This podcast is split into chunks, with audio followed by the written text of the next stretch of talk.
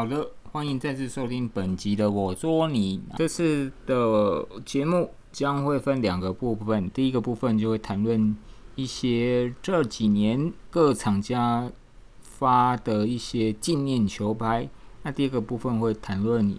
一个蛮有趣的非洲的选手阿鲁纳。好，那首先就是先讲一下纪念球拍。那什么是纪念球拍呢？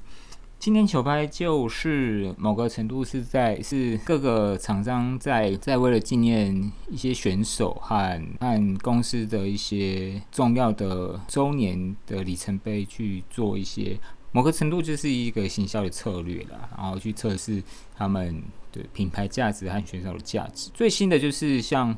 红双喜的推出马龙队长的这个龙五。那支球拍是非常有名的。那从市场版四千多块的龙五那支龙五，到国家队版本九六八一支要一万多块，那选手使用流出来更要超过台币两万元。那目前就是红商行一直是一个很灵活的公司，从它去销售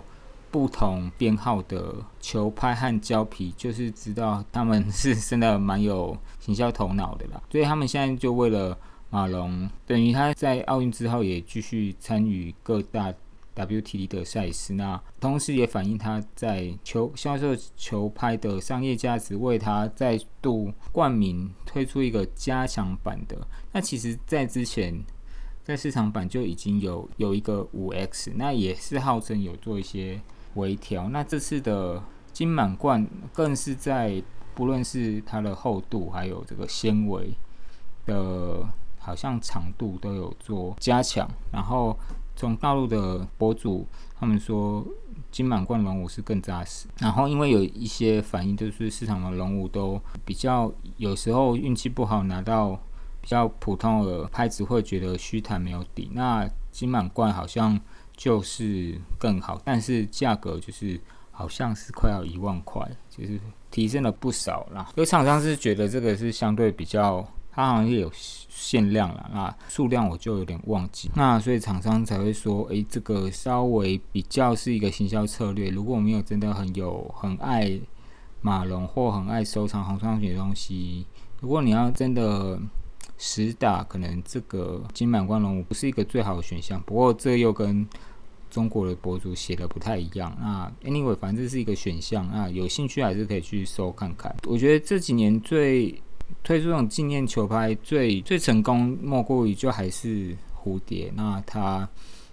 之前推出的这个啊七十周年努力，外面是快木面材，这个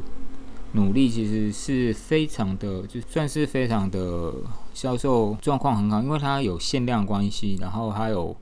针对呃各个国家，好像台湾就是好像是五百字吧，还是几字？大陆这么大，好像就配两千，因为它有限量关系，所以它原本卖五千块，现在你开打可能都要快要一万元，那全新是更贵。那也因为这样子，蝴蝶在大陆的代理商就是也也因应他们呃广大的这个。市场需求在三年前先推出了 Viscaria 金标，那蝴蝶的 Viscaria 金标其实是中国限定的一个版本的东西。然后那一开始也是，因为它一下子价格就拉到几乎是 Viscaria 的三倍的价格。那但是因为有些尝鲜的拿来打反应不错，然后所以它这也是因为有限量关系。所以后来的价格一直飙高，然后现在全新没有开打过的金标应该都是要超过两万块以上。据说金标这整个是正反手都很有数，然后明显就是有力，然后弧线好。不过因为我觉得就是我还是一个比较实战为为重的人，然后这种限量的真的还是很怕，我不太会。用限量球拍，然后拿来打，因为真的还是会也会有损伤啊，然后一些状况。然后那也因于此的成功，蝴蝶代理商在后来呃去年就陆续推出了几个，也是七十周年版本，那也是中国市场限定的，分别是波尔七十周年，还有呃超张七十周年，也是在原本。这个呃市售版本的做强化，然后而且在底盘都很刻意放上旧的这个呃旧的蝴蝶的标志。那我个人是觉得，我觉得是有点刻意啦。我我设计上和和包装上，我觉得都不是我会喜欢类型。可是市场上其实还是呃因为有限量，还有因为波尔和张继科的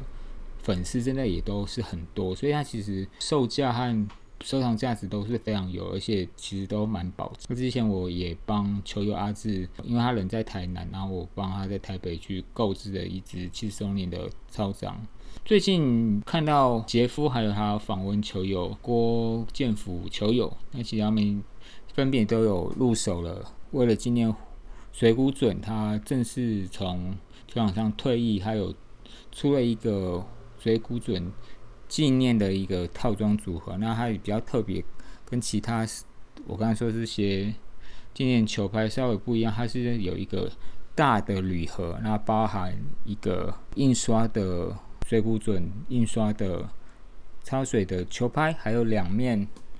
有印水谷准打球姿态的 D 八零胶皮，因为都知道水谷准都是用 D 八零套胶，那整体就是真的也是。让水谷隼价值满满。那如果是水谷隼的球迷，想必是真的都很想入手。那这数量上也是非常少。不过因为它的球拍印刷是那种全彩的，就跟之前他为庄士渊推出的这个限量版的纪念球拍一样，他们都是用那种全彩。其实他们相对去做实际上贴皮去打，都因为它有一个全彩印刷，其实据说要贴皮都。会比较很难贴，你贴了也会有损坏印刷的这个疑虑。那基本上这都是像这种全彩印刷的球拍都会比较是收藏大于实打的呃意义。那除了蝴蝶之外，其实其他公司有出像 Victus，那有些其实对 Victus 这个品牌没有那么熟悉。那其实是它是由 TSB 和 Victus 整并后，那 TSB 在呃。在市场上已经非常非常非常非常久。它一开始是制造乒乓球的，然后那在一九八五年正式开始做球拍。近年来是由传奇削球手松下浩二做设计。那原先推出 Vicus 是比较精装的副牌，但是因为可能做了品牌上的评估和见解，他们后来是决定由新的这个品牌去取代旧的 TSP，然后。等于 TSB 的产品是还在，但是它的品牌 logo 全部都换成 Victus，然后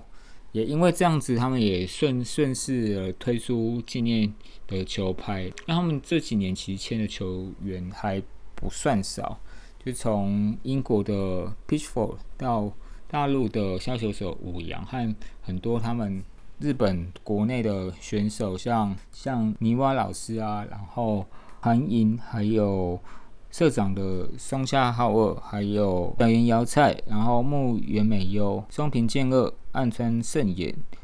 还有安藤吉川恒河，其实都是他们选手，所以他们也都为了这些代言选手有各自出了这九十周年的印刷。那不过都是基于这他们现有的这个球拍的样式，然后多了这个印刷，那也是都有限量。那我觉得。也算是蛮蛮有趣的，但那部分的选手就是像是呃吉川红河啊、安藤啊，然后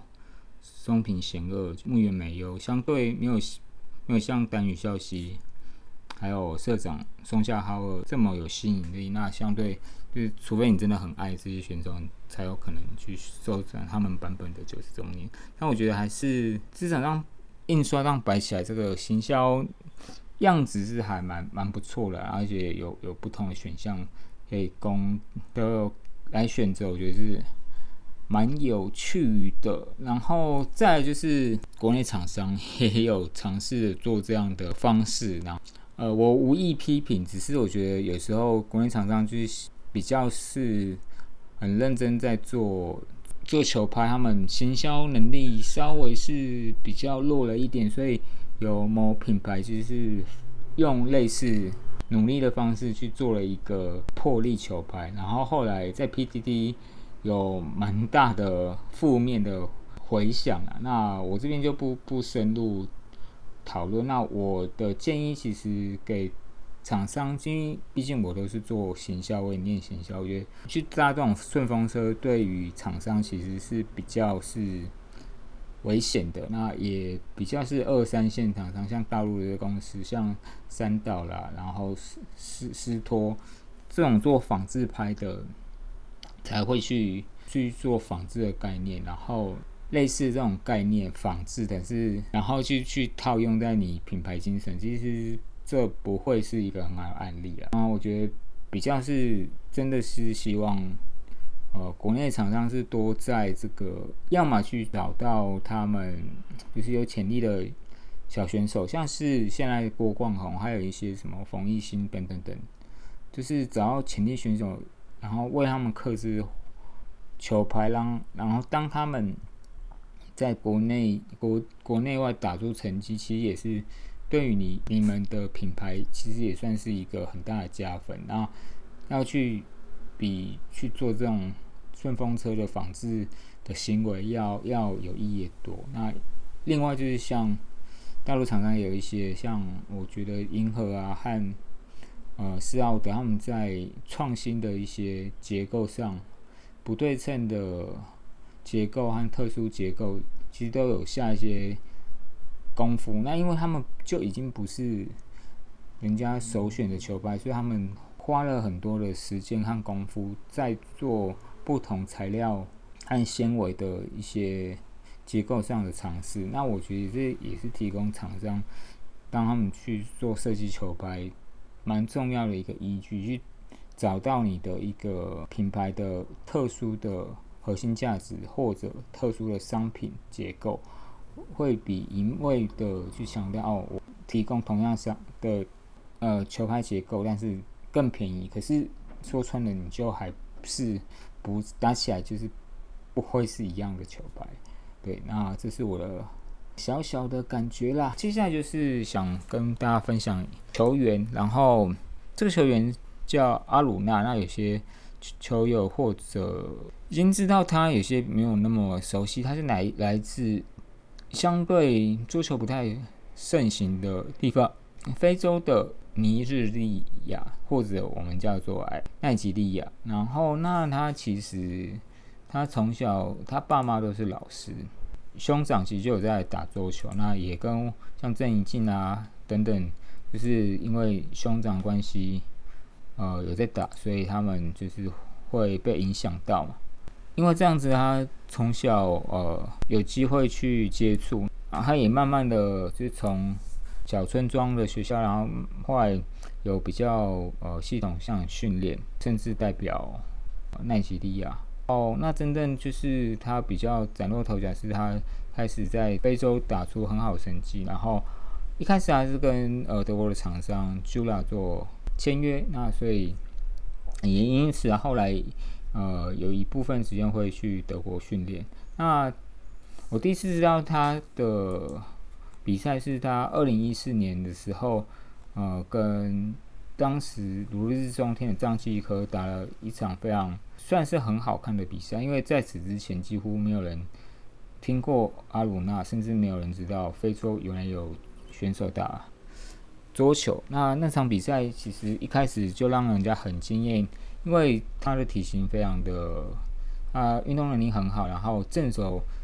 的。动作夸张的非常，因为有一个非常往上的摆动的动作，然后那而且他的正手打的比例和他防守，真是当时二零一四年状况是几乎都是用正手，然后他发球也是看起来是相对不像一像我们亚洲人那么细致和熟练，他的发球就相对比较简单和粗糙一点，可是他。凭借着他过人的这种爆发力，他他球的质量和弧线，因为非洲人天生的运动能力，真的第一局就让张继科非常难受，很多球都是直接打穿，然后一开始十十比三就领先张继科七个局点，然后最后呃张继科是以六比十一输了第一局，那但身为当时如日中天的呃明星选手。第二局张继科挑战很快，加强正手进攻，也对的比较上阿鲁纳的球，然后以十一比七扳回一局。然后第三局也延续与第二局的状态，以十一比四，张继科拿下第三局。那第四局是这两位选手最打的最有来回的。阿鲁纳整个状态其实也因为张继科的操练，然后他不断的展展开他那威力很大的。正手拉球以及他超乎常人的大范围救球，然后有一球是他们来回非常多，然后阿隆纳几乎是从左边最左边跑到最右边，又回到呃球台中间救球，然后呃这一局打得非常精彩，但是还是由张继科拿下，然后第五局是由阿鲁纳拿下，以十一比八，不过。整体状态，张继科呃调整的还是蛮快的。那最后一局第六局就没有再给阿鲁纳机会了。但是在那之后，呃，阿鲁纳在二零一六年的啊奥运接连的先是赢了庄智渊以及博尔这两个，在当时其实都是排名相对阿鲁纳是高出很多。然后阿鲁纳最后是一个非洲选手。打入十六强的选手，就是他近年来其实也有加强他的反手以及发球，然后他正手还是非常非常的有力，然后打法也比之前就是全台正手更全面了一点。然后目前他也赞助厂商也由 Jula 投身到另外一个德国厂商叫 Gewo，。那目前他使用的球拍其实结构是跟之之前的 Jula 的。阿鲁纳 Inoki Carbon 其实是类似，就是都是快木面材，然后中线有加碳素五加二，然后目前它使用的皮其实是相对对于业余球也是稍微硬的，是给我的 Nexus Ear Pro 五三度硬的绿色、黑色和绿色的皮，据说质量是非常好了，但因为我们厂我们没有像它这么强健的体魄，要正反手。都要打透，应该是蛮困难。由阿努纳的例子，其实给这种非热门项目的国家，其实带来蛮多的一个启示。然后，而且阿鲁纳其实，呃，在他成名之后，并没有忘记他是谁，所以他其实每年都会投入一定的费用和器材，回馈他的家乡和国家，然后去训练更年轻的。呃，桌球选手，那他也是一个非常谦逊，然后非常有礼貌的一个选手，然后他也是非常呃真心喜欢，而且非常投入在训练之中。然后大家如果没有看过他打球，真的可以呃上 YouTube 去找看看他的打球是非常有特色的。这次节目就这样子了，那我们下次再见。拜拜喽。